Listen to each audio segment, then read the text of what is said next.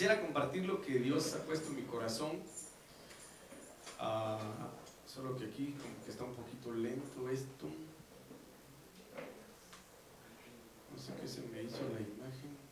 Aquí está. Quiero compartirles, amado hermano, sobre el toque de Dios. No sé qué pasó ahí con la presentación, la hicieron muy chiquita hoy. Se me olvidó. Ah, bueno, va. Entonces, mire pues. Usted sabe perfectamente bien, mi amado hermano, de que Dios nos hizo a nosotros según su imagen y según su semejanza. Me dice amén. Y nosotros pues somos seres que tenemos diferentes eh, sentidos en nuestra vida. ¿Cuántos sentidos tenemos, hermano? Cinco. Se dice que las mujeres tienen un sexto sentido. ¿Será cierto? Bueno, Dios lo sabrá, ¿verdad? Entonces serían extraterrestres. Porque dice que los hombres son de la Tierra y las mujeres de Júpiter. Ah, no, así no es. Entonces, mire pues, ¿por qué le digo todo esto? O le comento esto. Porque dentro, dentro de nuestra naturaleza está la necesidad de socializar. Amén. ¿Qué es socializar? Es interactuar, pues obviamente con otras personas, intercambiar ideas, amado hermano. Y a su vez necesitamos también, pues, eh, sentir un abrazo, sentir, eh, eh, palpar, me dice amén, por medio de nuestro tacto, ya sea, o por medio de nuestro gusto, ¿verdad? y el alma se logra deleitar de muchas maneras. De muchas maneras se logra deleitar el alma. En mi caso muy personal, a mí, por ejemplo, me, gusta deleitarme en la música. Me dice mí, me gusta deleitarme en escuchar detalladamente, por ejemplo, la armonía de una canción, la melodía, hermano, eh, eh, escuchar X o Y instrumento que suena dentro de una canción y es muy deleitante para mí. De igual manera, pues eh, observar las maravillas del Señor. O sea, hay muchas maneras. Le digo esto porque le vuelvo a recalcar de que el alma del hombre, logra satisfacer, amado hermano, eh, esos cinco sentidos de diferentes maneras. Y así como el Señor, amado hermano, nos hizo imagen y semejanza de Él, sabe que tenemos necesidad de ser tocados por Él. Me dice amén. Necesitamos ser tocados por su presencia, necesitamos ser tocados por su mano. Eh, amén. Entonces hay formas en las que Dios viene y toca nuestra vida y ciertos aspectos de nuestro ser que Dios anhela tocar. Entonces yo quiero iniciar para empezar, mi amado hermano, leyendo lo que dice acá en Hebreos 12, 18 al 24. Un aspecto bastante impresionante y bastante importante.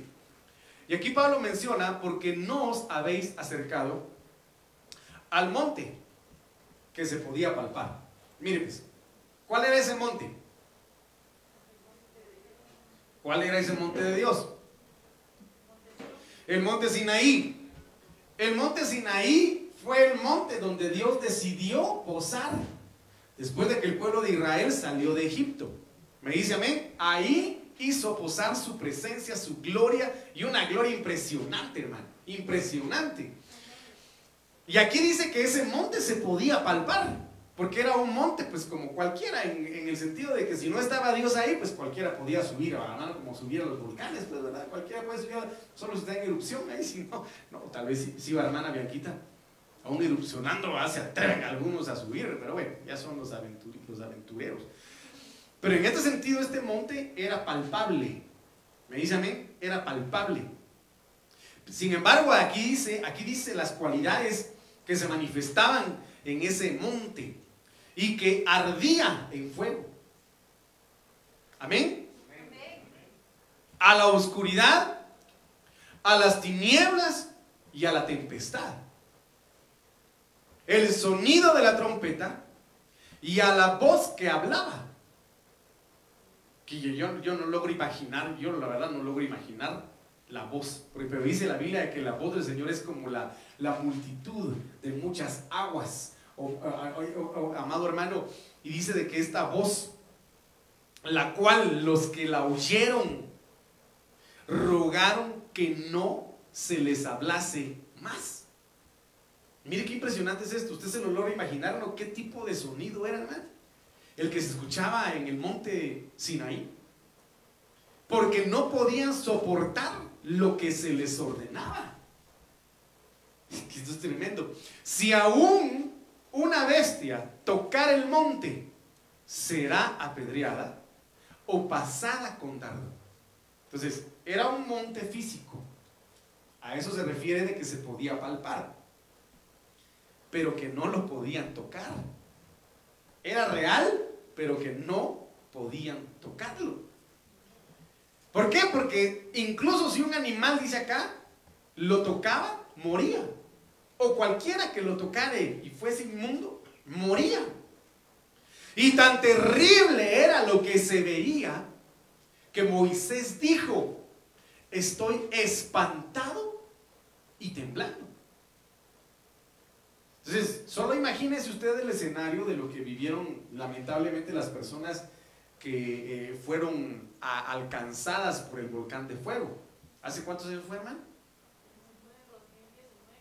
En el 2019 fue, ¿no? 2018. 18, ¿verdad? Por ahí. Entonces, imagínense, solo de ver eso, era impresionante. No digamos ver la gloria de Dios manifiesta en un volcán. Sabiendo de que no solamente se llega a producir debajo del volcán o dentro del volcán, pues el magma, ¿verdad? La lava, hermano, el fuego, eh, eh, sino que también dentro del humo o de los gases que, produce la ceniza, ajá, que produce el volcán, amado hermano, con la atmósfera, llega a, producir rayos. ¿Usted los ha visto no? Rayos, hermano, relámpagos y una energía impresionante. Y lava también. Muchas gracias por el aporte. Dice que era tan terrible lo que veían que tembló Moisés de miedo el, que hablaba con Dios cara a cara, tembló de miedo. Sino que ahora por medio de Jesucristo la gracia fue aperturada, ¿verdad?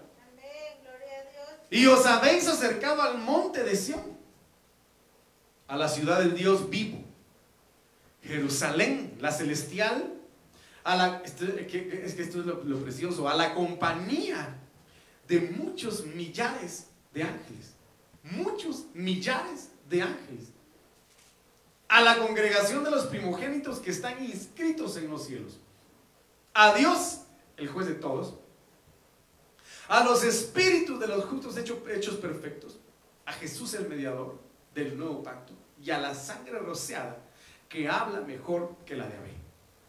Entonces nos habla de un monte que en el Antiguo Testamento se podía ver que existía literalmente, pero que no se podía tocar. Ahora el Señor nos habla de un monte que no podemos ver, pero que sí espiritualmente y por medio de la fe podemos tocar. Y que no nos vamos a morir. Hermanos, ni tiznados, ni apedreados, ni pasados con dardo. Y el Señor en su misericordia permite que nosotros nos acerquemos para tocarlo. Y es el monte de Dios. Entonces cuando aquí habla de tocar, del hebreo 50-60 naga, significa poner la mano encima. Y recuérdese que Pablo le dice a Timoteo, echa mano pues de la vida eterna. ¿Y quién es la vida eterna? Es Cristo. Echa mano pues de Cristo, echa mano del camino, echa mano de la verdad, echa mano de la vida, echa mano de ese, de esa, de ese, de ese Dios poderoso que aunque lo toques no te va a matar. Porque recuerde lo que pasó con Musa, solo con tocar el arca murió instantáneamente. Ahora podemos tocarlo si queremos y en medio de su misericordia puede hacer el milagro que tanto le estamos pidiendo y tanto hemos esperado. ¿Está conmigo? Hermano, ¿está dormido o no? ¿A quién vive? ¿A su nombre? ¿Cuántos quieren poner la mano en Cristo? Dice que tocar es alcanzar. Alcanzar. Y recuérdense que Pablo menciona y dice, yo quiero alcanzar todo aquello por lo cual yo he sido alcanzado. Me dice amén. Y hay muchas cosas por las cuales nosotros debemos esforzarnos y alcanzar. Hoy Hoy por hoy lo que debemos alcanzar por medio de la fe, tocando al Señor, es paz, es reposo, es confianza, amado hermano, de que nuestro Señor, nuestro Dios, nuestro Padre, a quien le servimos y le adoramos, nos va a guardar. Me dice amén. Entonces dice que tocar es alcanzar.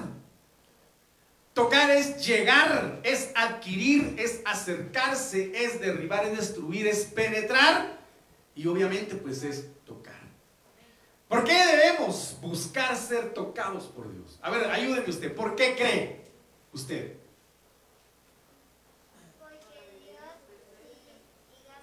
Para ser llenos de su presencia, ¿qué más?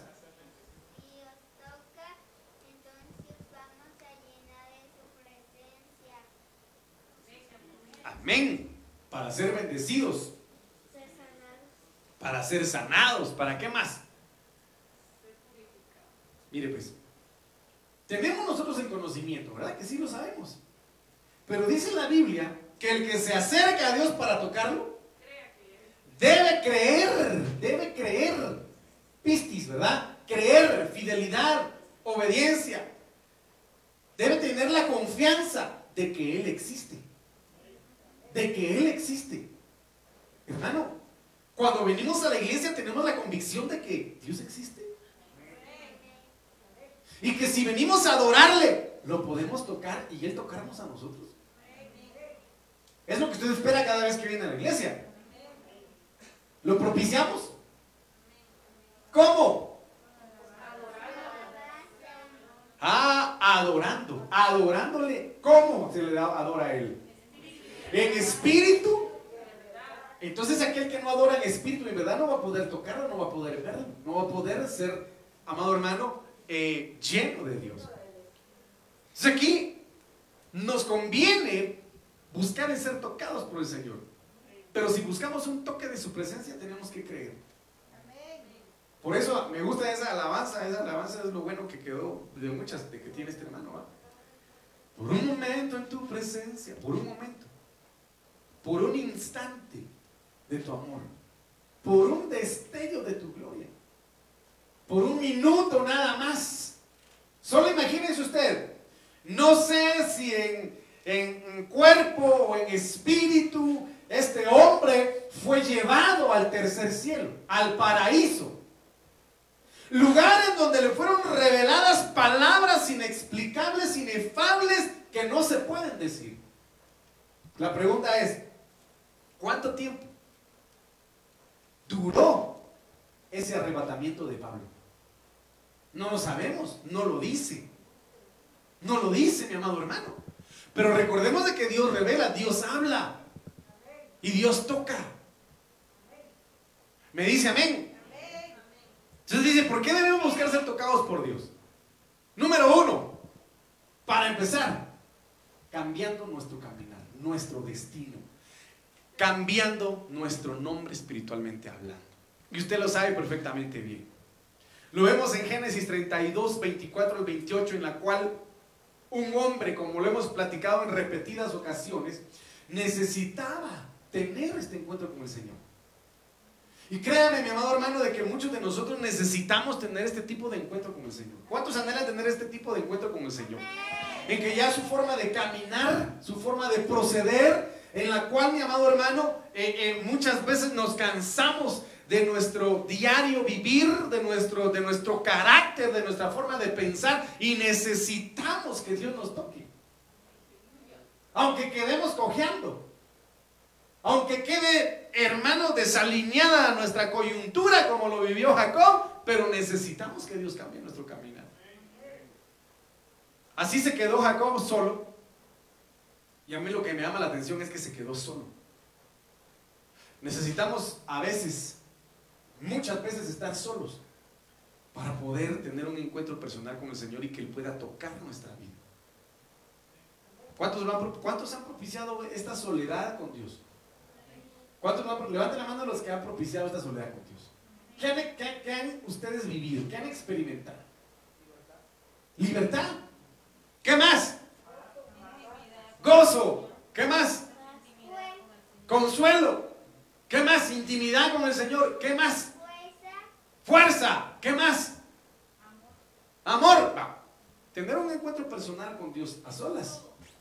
Óigame, no necesariamente tiene que ser a solas.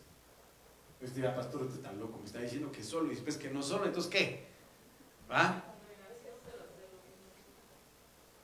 Puede estar uno aquí, pero adorarle a Él de manera personal y poder sentirlo en lo más profundo de su corazón. Y cuando uno mira, pues la hermana, el hermano, pues está quebrantado en su corazón, entregado al Señor. Y pues también lo podemos hacer literalmente solos en nuestra habitación. Pero aquí Jacob estaba solo. ¿Y qué pasó? Y luchó con el varón hasta que rayaba el alba. Y cuando el varón vio que no podía con él, mire qué impresionante es esto. Esto, es, esto es sobrenatural, hermano. Que haya luchado con Dios y que haya prevalecido, que no lo haya soltado, hermano. Esto es tremendo, la verdad que esto es impresionante. Está como cuando, está como cuando María vio resucitar al Señor, dice que lo agarró de sus pies y le dijo, suéltame. No lo quería soltar también. Porque me es necesario ir al Padre, me, es necesario estar con mi Padre, presentarme ante Él y decir presente, va. Y no lo quería soltar. Y en este caso Jacob dice que lo, lo primero logró discernir quién era. Logró saber quién era. De lo contrario, si no, si no hubiese tenido el discernimiento de que era Dios, hermano, lo hubiera dejado ir fácilmente. Pero sabía quién era. Entonces, en este sentido dice de que luchó con él hasta que rayaba el alba. Imaginemos a qué hora se durmió. ¿A qué hora se duerme usted? Pastor, yo a las 7 de la noche me duermo, caigo como piedra y despierto y son las 10 de la mañana. Como diría mi mamá, las abuelas también lo decían, hermano, hay que levantarse temprano porque ya después de las 8 de la mañana ya apesta uno en la cama. Así, así decían. No sé si sea cierto, tal vez sí. No creo, porque yo me baño todos los días. Pero miren lo que dice acá. Hasta rayar el bar. Pero imaginemos desde qué hora empezó a luchar con él. Ah.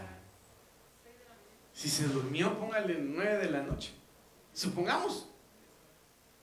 Bueno, no se dormía en la iglesia, sino se, se, durmió ahí, en, el campo.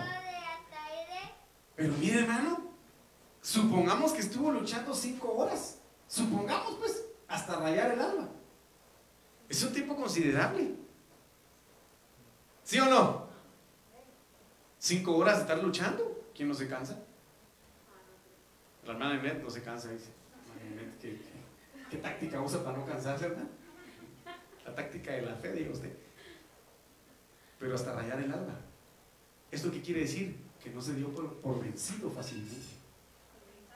Que fue un hombre que no se dio por vencido fácilmente. Porque conocía la gran necesidad que tenía delante del Señor.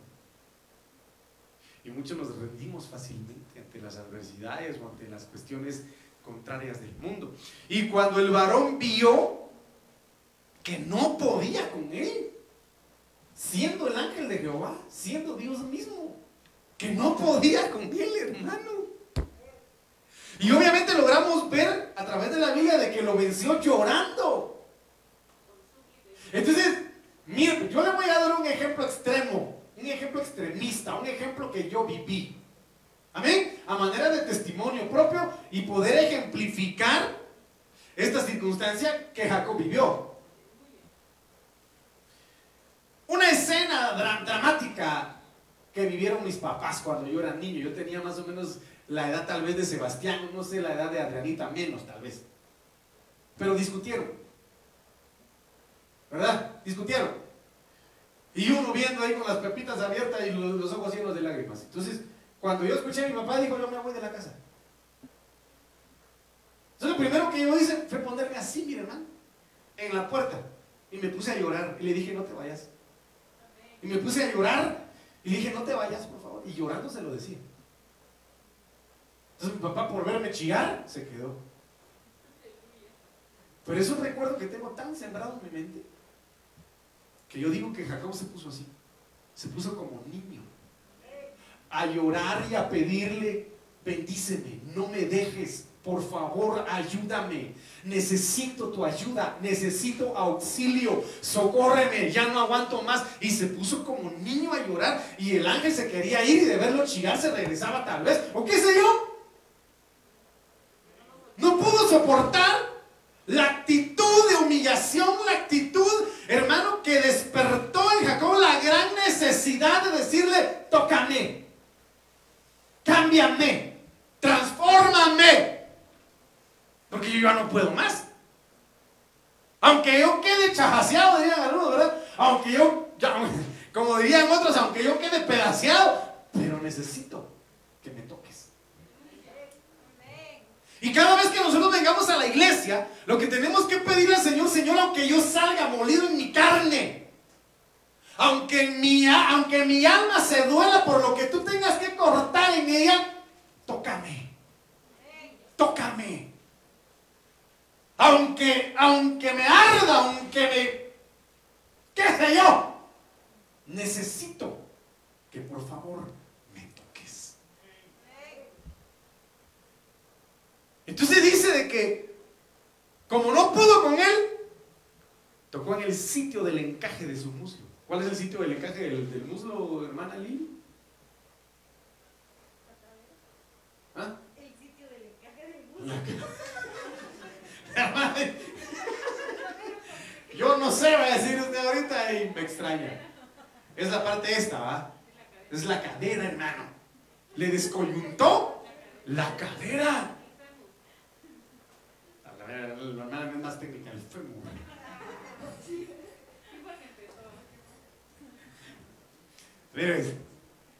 Y se descoyuntó el muslo de Jacob mientras, mientras con él luchaba. Aún con el muslo descoyuntado, seguía luchando.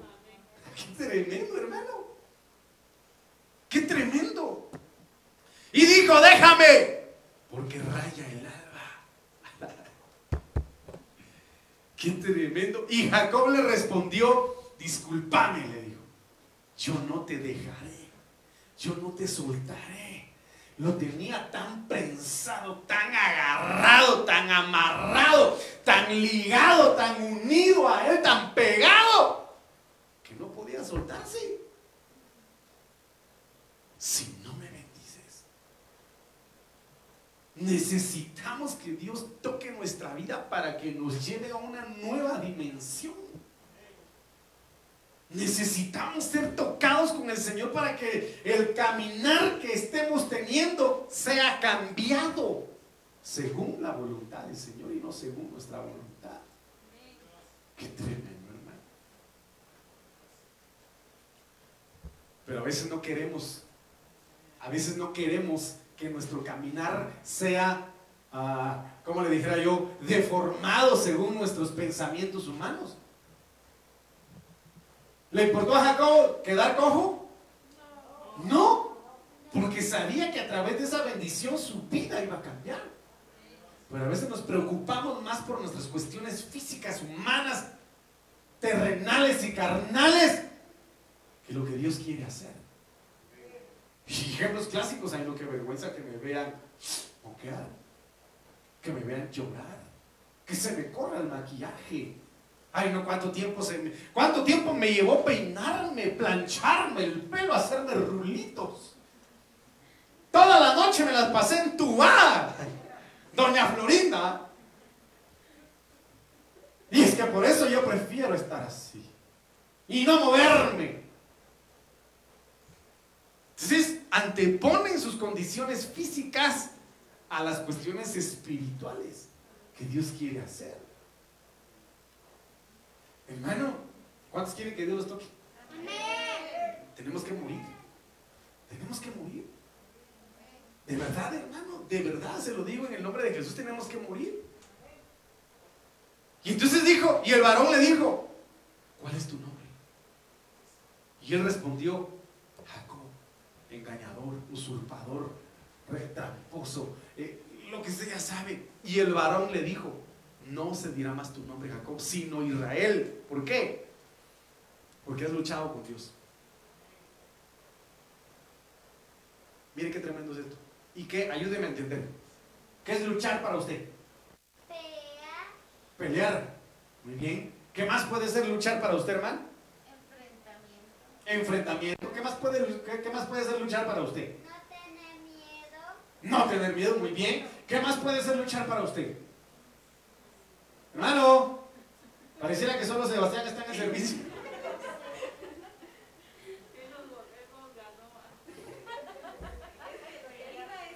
Diez puntos para Sebastián. Menos 10 para usted.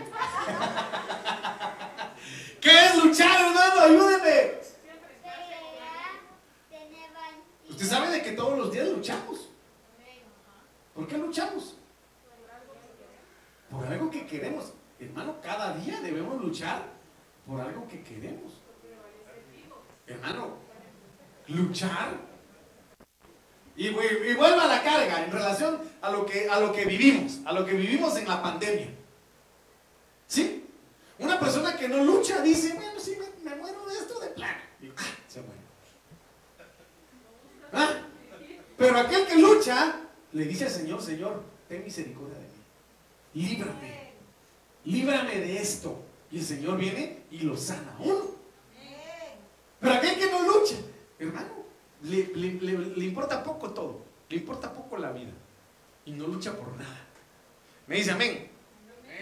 Va, entonces mire pues, porque has luchado con Dios y con los hombres y has vencido. Qué tremendo. Entonces mire lo que dice aquí en Oseas 12:3, en el vientre tomó a su hermano por el calcañar. ¿A quién? A Esaú. Y en su madurez.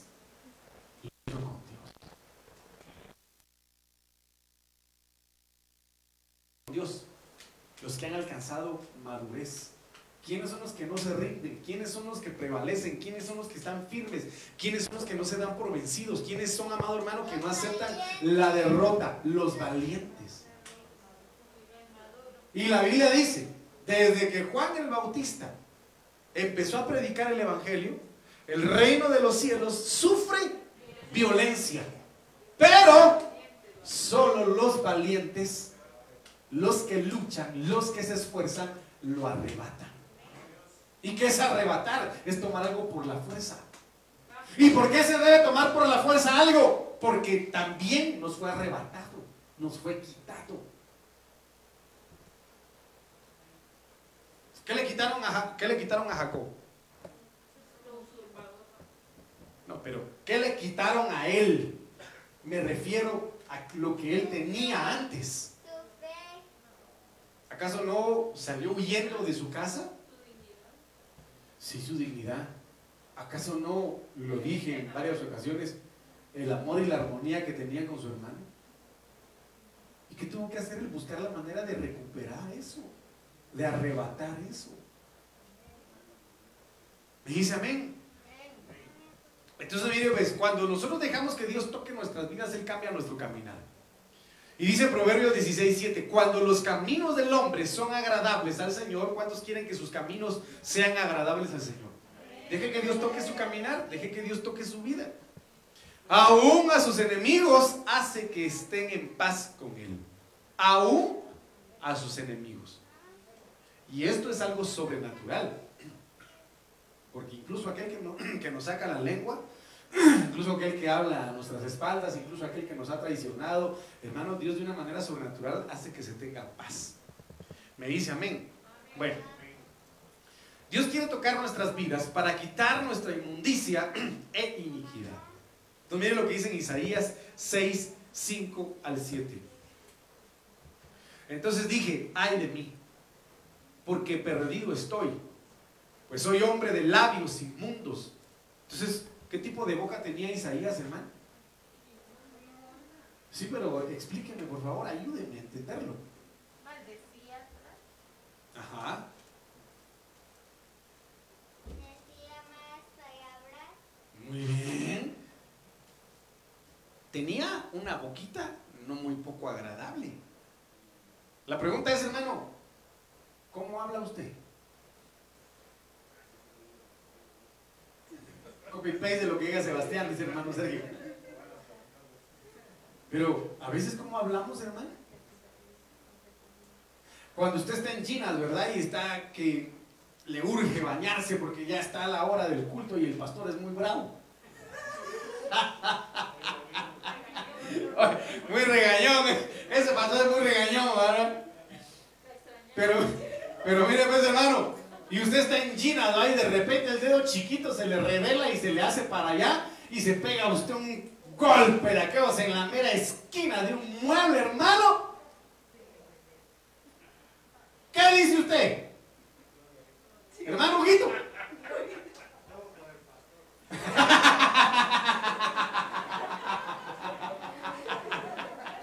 todo por, todo, ah, no por mí, es por el Señor, pero al pastor le echan la culpa. ¿Pero qué dice usted, hermano? Sergio.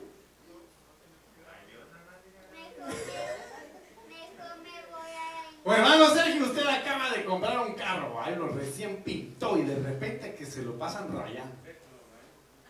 ¿Ah? Dios lo sabe, dice. Entonces, oiga, necesitamos que Dios toque nuestra boca. Que toque nuestra boca, pero que nos dé dominio propio también, hermano.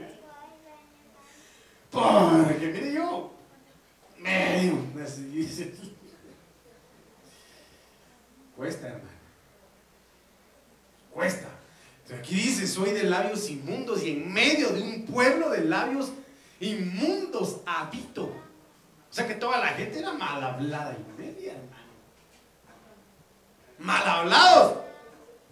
Porque han visto mis ojos al Rey y el Señor de los ejércitos. Estoy aquí, hermano. Entonces voló hacia mí uno de los serafines. ¿Qué tipo de ángel es un serafín? Es un ser de fuego. Amén. Estos serafines son los que están en la mismísima presencia de Dios. En la mismísima presencia de Dios. Entonces voló hacia mí uno de los serafines con un carbón encendido en su mano. Mire qué precioso. Que había tomado del altar con las tenazas. ¿Y qué pasó? Con él tocó mi boca. Con él tocó mi boca. Y dijo, he aquí, esto ha tocado tus labios.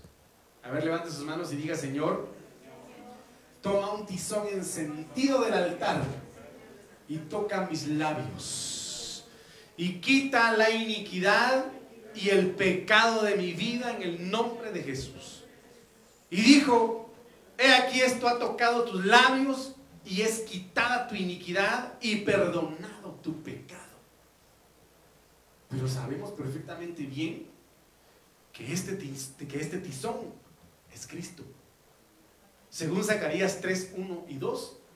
Entonces me mostró al sumo sacerdote Josué, que el hebreo es Yeshua, Jesús, que estaba delante del ángel del Señor y Satanás estaba a su derecha para acusarlo.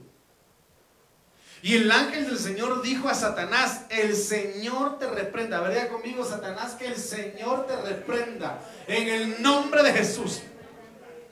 Repréndete, repréndate el Señor que ha escogido a Jerusalén. Tú lo que le dice acá, ¿no es este un tizón arrebatado del fuego?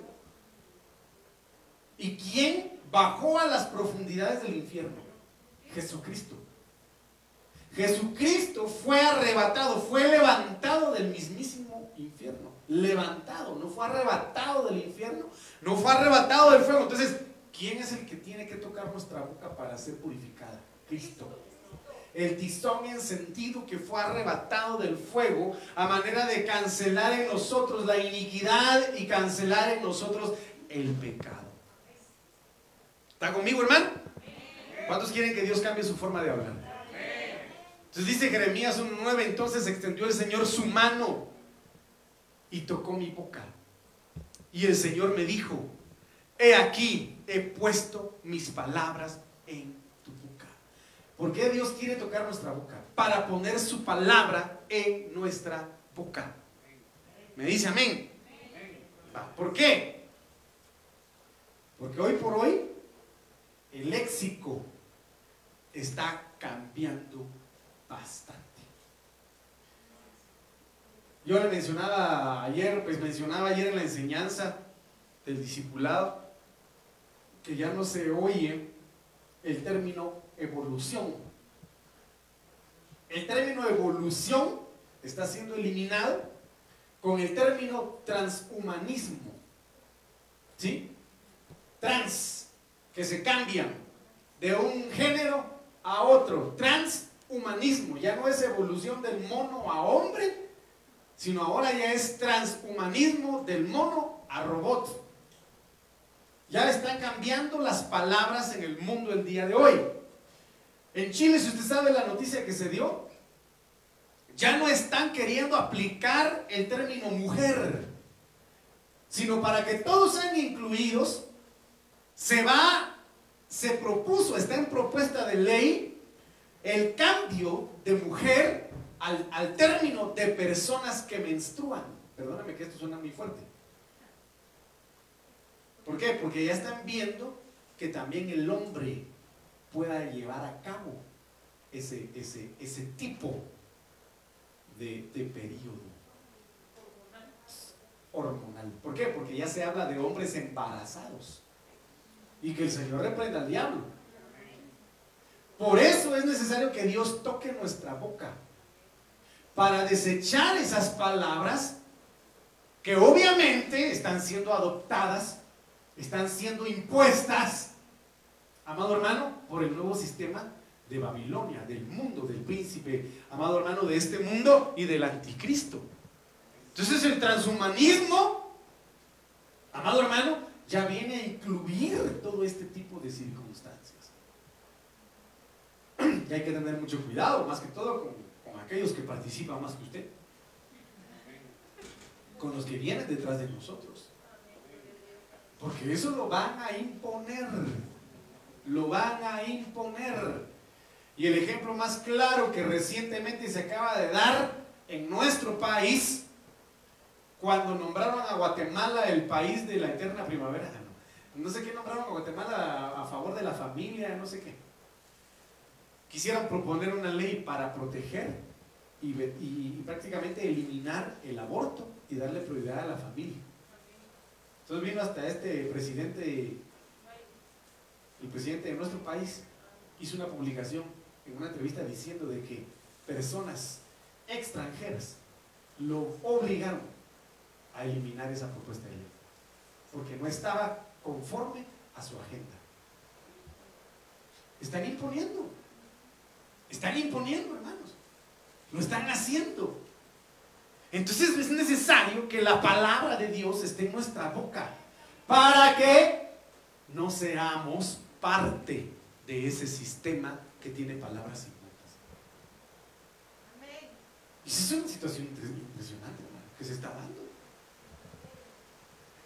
Entonces dice acá, he aquí, he puesto mis palabras en tu boca. Entonces dígale, Señor, pon tu mano en mi boca, pon un tizón encendido en mi boca y que tu palabra sea en mi boca. Tu palabra sea en mi boca. Si las cosas están alegres, hermano. Están alegres, terribles. Y que Dios tenga misericordia. Daniel 10:16 dice, he aquí uno semejante a un hombre tocó mis labios. Entonces abrí mi boca y hablé. Y esto es tremendo, porque lo que nos corresponde a nosotros como iglesia y como hijos de Dios es hablar dar a conocer la verdad. Amados hermanos. Y yo sé que no hay amenes porque dirán, ah, no, pastor, ya decir eso ya es muy complicado. Miren lo que acaba de salir de Elon Musk, de que iba a comprar Twitter, ¿verdad? Usted sabe perfectamente bien de que este hombre es uno de los hombres más poderosos económicamente hablando del planeta Tierra. ¿Sí? Y recuérdense que Pablo le dice a Timoteo, que en los últimos días, eh, en los últimos tiempos los días serán peligrosos, porque se levantarán o existirán hombres amadores de sí mismos. Y hoy por hoy hay hombres más poderosos económicamente hablando que un gobierno, que un Estado, como este tipo de personas. Y sabemos que ahorita las plataformas o redes sociales son las que influyen 100% dentro de la gente. En cuanto a elecciones presidenciales, en cuanto a adoctrinamiento de ideologías, amado hermano, en cuanto a poner de cabeza a cualquiera. Las redes sociales para eso están. Entonces viene este hombre y quiere comprar Twitter. Uno de los hombres más poderosos del mundo, a los que le hacen caso a donde quiera que vaya y hacen lo que quieren por el, por el dinero, ¿va? Dentro de uno de sus comentarios de Twitter menciona y dice, tal vez usted lo supo, lo escuchó. Si en determinado momento yo llego a morir accidentalmente, por cualquier causa, fue un gusto haberte conocido. Pone él en un Twitter. De repente alguien hasta abajo le comenta, sabiendo que tú eres un gran personaje, un gran genio, un gran inventor, un, gran ser humano Quizás has tenido la oportunidad de tener el encuentro con, el, con Dios, le dice, ¿verdad? Tal vez podrías hacerlo público. ¿Y qué responde él? Y la, persona que le dijo, Dios te bendiga, le pone, le pone al final y le dice este Elon Musk, muchas gracias por las bendiciones, pero yo preferiría irme al infierno antes de declarar que conozco a Dios.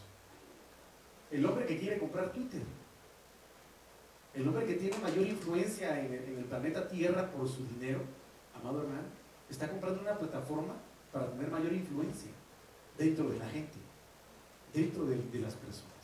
¿A manera de qué? De cambiar su forma de hablar, de cambiar su forma de pensar, de cambiar su forma de vivir según el sistema que ellos quieren crear. Esa es una situación tremenda. Entonces a nosotros como iglesia nos toca hablar la verdad. Nos toca predicar la verdad. Nos toca llevar el Evangelio de salvación para aquellos que se están perdiendo en, toda, esta, en todas estas circunstancias. Y si ustedes se dan cuenta, el ejemplo que yo les publiqué ayer, para los que se conectaron y no vinieron ayer, amados hermanos, en cuanto a los dioses o a los demonios, a los que sacrifican, hermanos, sus vidas, su tiempo, su dinero, y terminan sacrificando vidas humanas también. Entonces son situaciones bastante importantes que nosotros debemos considerar. Entonces abrí mi boca y hablé y dije al que estaba delante de mí, Señor mío, a causa de la visión me ha invadido la angustia y me he quedado sin fuerzas. Entonces necesitamos que Dios toque nuestras vidas. ¿Por qué? Porque dice Santiago 3.9 al 11. Con nuestra lengua o con nuestra boca bendecimos a nuestro Señor y Padre y con ella maldecimos a los hombres. ¿Qué es? ¿Qué es maldecir? ¿Para usted qué es maldecir, Hernán? Ah. Maldecir no es, eh, por ejemplo, eh, que, qué sé yo, ah, conjuro, qué sé yo, necesariamente de brujería y que el Señor reprenda al diablo en el nombre de Jesús. Pero maldecir, como lo dijo la hermana y como, y como lo dijo mi esposa, es hablar mal de otra persona. Mal decir. Tengamos cuidado con lo que decimos. Perdóneme. Tengamos cuidado con lo que decimos y de quién lo estamos diciendo. Porque con ella dice bendecimos al Señor y Padre y con ella maldecimos a los hombres. Que han sido hechos a la imagen de Dios. Y ya viste, ese tiene cara de rana. Ese tiene cara de banano. Ese tiene cara de zapote. Ya viste ese. ¿Cómo camina?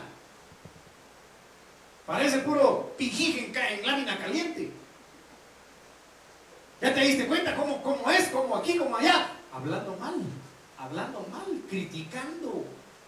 Criticando cuando dice de que mal decimos a los hombres que han sido hechos a la imagen de Dios.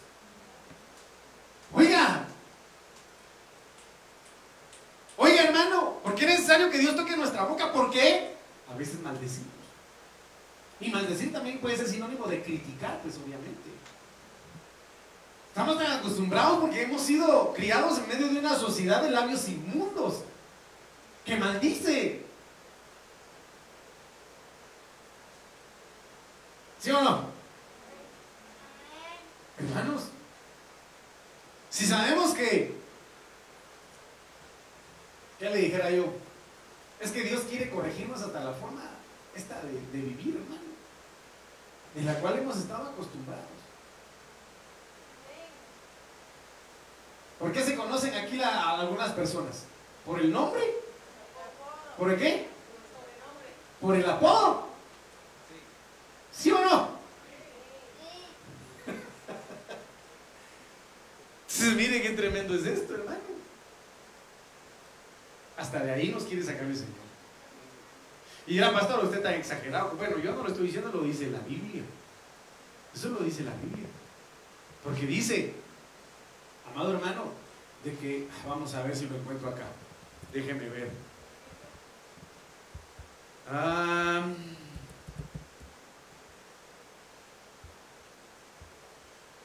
déjeme ver.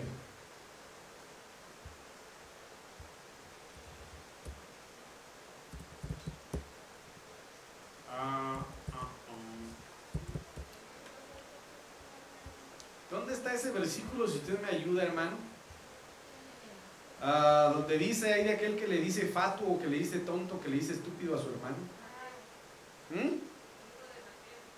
ayúdame, por favor.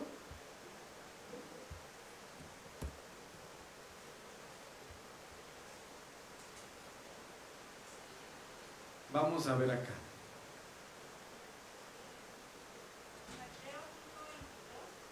Mateo 5:22. Muchas gracias, hermana Adelita. Ah, entonces mire pues.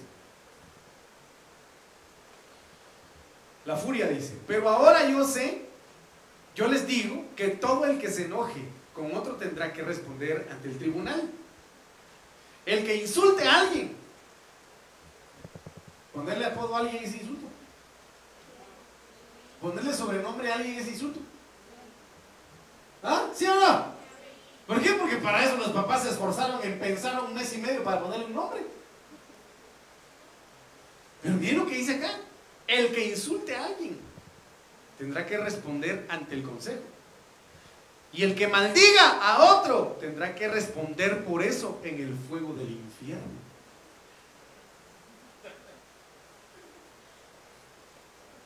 Por eso es necesario que Dios toque nuestra boca. Si serás de burro, si serás de todo, si serás de... Espero que usted se salude como hermano Hugo, hermano Sergio, y que no se digan su apodo en la calle. ¿Qué tal? Y es que, es que lo estoy, se lo estoy poniendo en claro, hermano. Se lo estoy poniendo en claro tal cual lo dice la Biblia, no como lo digo yo. Sino literal como lo está diciendo Biblia. Alguien podrá decir, es tan exagerado que es. Bueno, entonces peleese con Dios y alegre al Señor, porque ahí está. Hermano, el que insulte a alguien, el que maldiga a otro, tendrá que responder por, por eso del ¿Por qué? Porque lo vimos acá. Y con ella maldecimos a los hombres que han sido hechos a la imagen de Dios. Entonces, si maldecimos a alguien, estamos maldiciendo la imagen de Dios. Si insultamos a alguien, estamos insultando la imagen de Dios. De la misma manera, de la misma manera, de la misma boca, perdón, proceden bendición y maldición. Hermanos míos, esto no debe ser así. Claro, hermano. Así dice Pablo, claro, esto no debe ser así. ¿Acaso de una fuente, por la misma apertura, abertura, echa agua dulce y amarga? Qué tremendo, hermano. ¿Ah? Sí. Algunos que se miran en el espejo y no se quieren mucho y ya la que cara más fea la que tengo hoy. ¿Ah? Ellos mismos se insultan. En lugar de ponerse a cantar la canción de Paco Stanley, hermano, qué bonito soy, qué lindo soy, cómo me quiero. Ah, sin me muero. Pero que Dios nos ayude a cambiar esto. ¿Cuántos anhelan que el Señor cambie esto en su vida? Entonces que toque Dios su boca, que toque Dios nuestra boca y cambie de nuestro vocabulario toda palabra de maldición, toda palabra de murmuración, toda palabra, mi amado hermano, de insulto en el nombre de Jesús. Hermano, ¿cuántos nos proponemos a cambiar? Digo, nos proponemos. No digo se proponen, nos proponemos a cambiar eso, hermano. Es que hay unas personas que inspiran, hermano, a ponerle un sobrenombre. Pero pide, pidámosle al Señor que nos dé dominio propio para ya no hacerlo. ¿Me dice amén? Va. Para darnos fuerza. Necesitamos que el Señor nos toque para darnos fuerza. No sé cuánto tiempo llevo. Ah, bueno. Para darnos fuerza y paz. ¿Cuántos quieren fuerzas, hermano? ¿Cuántos quieren paz? Daniel 10, 18. Y aquel que tenía semejanza de hombre me tocó. Otra vez. Y me fortaleció. Que el Señor esta noche extienda su mano y toque su corazón, hermano, toque su vida y lo fortalezca si en determinado momento está pasando por circunstancias difíciles, que le han robado las fuerzas, que el Señor lo fortalezca. Pero ¿qué, qué, otras cuestiones necesitamos que Dios fortalezca nuestras vidas, hermano? Ayúdenme. ¿Qué otras cosas?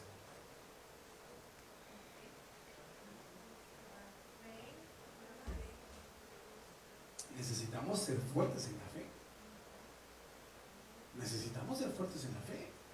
Hermano, hoy por hoy es necesario aumentar en el espíritu la fe.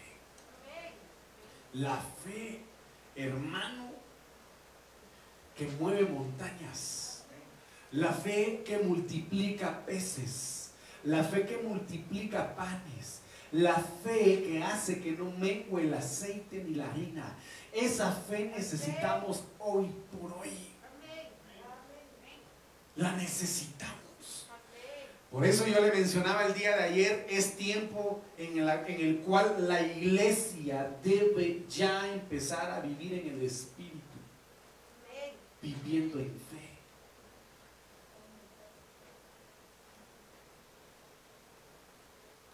Y me dijo, muy amado, no temas, la paz sea contigo, la paz sea en su casa, hermano. La paz sea en su casa, la paz sea en su negocio, la paz sea en su trabajo, la paz sea cuando usted se acueste, la paz sea cuando nos levantemos en el nombre de Jesús, la paz sea en nuestra alma, en nuestro interior y que todo aquello que el enemigo ha levantado para robar la paz sea cancelado en el nombre de Jesús. En el nombre de Jesús, en el nombre de Jesús. Esfuérzate y alienta. Y mientras él me hablaba, recobré las fuerzas. Y dije, hable mi Señor, porque me has fortalecido. Qué tremendo. Ezequiel 2.2. Y el Espíritu entró en mí mientras me hablaba y me puso en pie. Qué, qué, precioso. Cada vez que el Señor nos toca por medio de su Espíritu, nos levanta de una manera sobrenatural. Y oí al que me hablaba. Entonces aquí hay una situación bastante importante. Espiritualmente hablando, este profeta estaba pues postrado. Amén. Estaba postrado. Y vino el Señor y a través de su espíritu lo levantó, lo puso de pie. Y ya estando de pie, dice que pudo oír al que eh, a aquel que le hablaba. Y eso obviamente es, un, es una situación en la cual muchos cristianos están en la que están adormecidos y por lo mismo no pueden escuchar la voz de Dios. Están totalmente, amado hermano, eh, soñolientos, ¿verdad? Eso lo platicamos el día de ayer.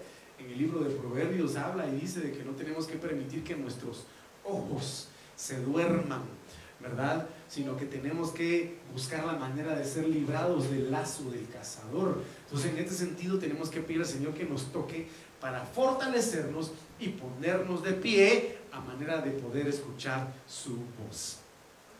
Para cancelar nuestro pecado. Marcos 1, 40 al 42.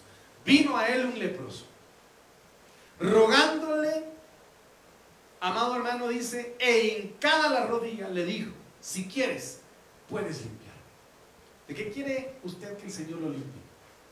Hermano, ¿de qué quiere usted que el Señor lo libre? ¿De qué quiere usted que el Señor lo sane? Hermano, hermano, ¿está conmigo? Está lloviendo. La lluvia se va más o menos a terminar como a las 10 de la noche. A esa hora más o menos termina de, llover. ¿Verdad que sí? Y usted se mira que no tiene sueño.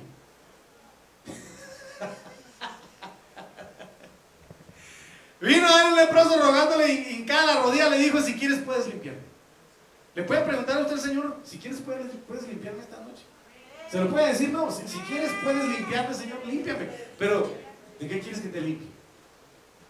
Sé claro. ¿Ah? Sé claro. ¿De qué quieres que te limpie? Y Jesús teniendo misericordia de él extendió la mano y le tocó. Viendo que la carne se le caía al leproso. Viendo, cómo se rascaba. ¿Acaso el Señor Jesucristo dijo, oye lo que? ¿Así dijo o no? No. Teniendo misericordia. Y a mí me llamó mucho la atención lo que el apóstol en determinado momento dijo, ya nos va a tocar salir de nuevo a los hermanos, a los hospitales ahora. Y aunque esté esta circunstancia, yo sé que el Señor nos va a guardar, dice él, va, pues digo, qué fe más grande. Pero que el Señor Jesucristo haya tocado al leproso, ¿qué, humanamente qué hubiese pasado? Se hubiera contagiado de la lepra, porque la, la lepra era altamente contagiosa. Pero como estaba lleno de poder, lleno de fe, lleno del Espíritu de Dios, y tuvo misericordia, lo tocó. ¿Y sabe qué? ¿Y sabe qué? Si espiritualmente hablando nos pasaran un, una, una radiografía de nuestros pecados, ¿cómo se verían? Si la lepra es figura de pecado ¿A qué olería o a qué huele? ¿A qué nivel de infección, de, a qué nivel infeccioso puede estar? En el alma.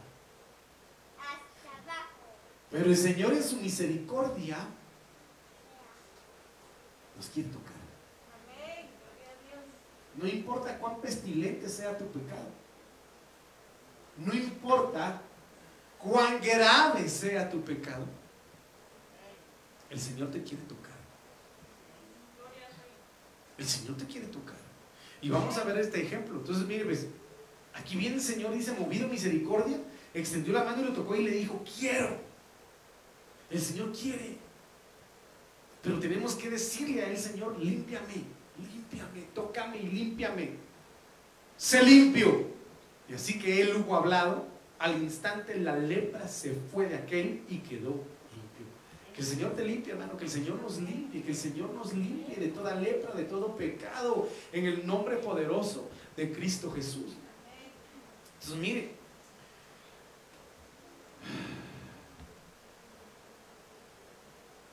vemos, amado hermano, a un rey Usías. ¿Qué pasó con el rey Usías? Dice de que él quiso entrar al templo a presentar la ofrenda. Amén. Cuando los sacerdotes encargados vieron que él entró con incienso a querer ministrar al Señor, no lo dejaron pasar. dice que se llenó de ira, se, se llenó de enojo y se le manifestó ese pecado en la frente cuando le salió lepra. Entonces por eso le digo, hermano, yo creo de que la misericordia de Dios es tan grande que por eso no ha venido que espera que cada uno de nosotros busque un cambio y un arrepentimiento genuino en el Señor. Porque no me, sé, no, me recuerdo quién fue el que dijo, dio ese ejemplo. Imagínense que, que de repente, de alguna manera, Dios permitiera que todos nuestros pensamientos fueran publicados en una red social. ¿Qué tipo de pensamientos saldrían? Y lo mismo le digo yo ahorita. Si nuestros pecados se pudieran ver, tuvieran olor, ¿Qué olor tendrían? ¿Cómo se verían? Pues cada quien lo sabrá, ¿verdad? Parece que ya se terminó el tiempo, ¿verdad? Bueno, mis amados hermanos, es importante buscar que Dios toque nuestras vidas. Pero este toque el Señor lo ha permitido hoy por hoy por medio de los cinco ministerios. Y dice, humillaos pues bajo la poderosa mano de Dios. Y Él los exaltará a su debido tiempo, pues conoce cada una de sus necesidades. Entonces debemos pedirle al Señor que según el libro de Efesios capítulo 4, a través de los cinco ministerios el Señor pueda tocar nuestras vidas. ¿Me dice a mí? Y amén. la ofrenda de palmas al Señor con todo su corazón, póngase de pie. Que Dios bendiga a los que nos puedan estar viendo.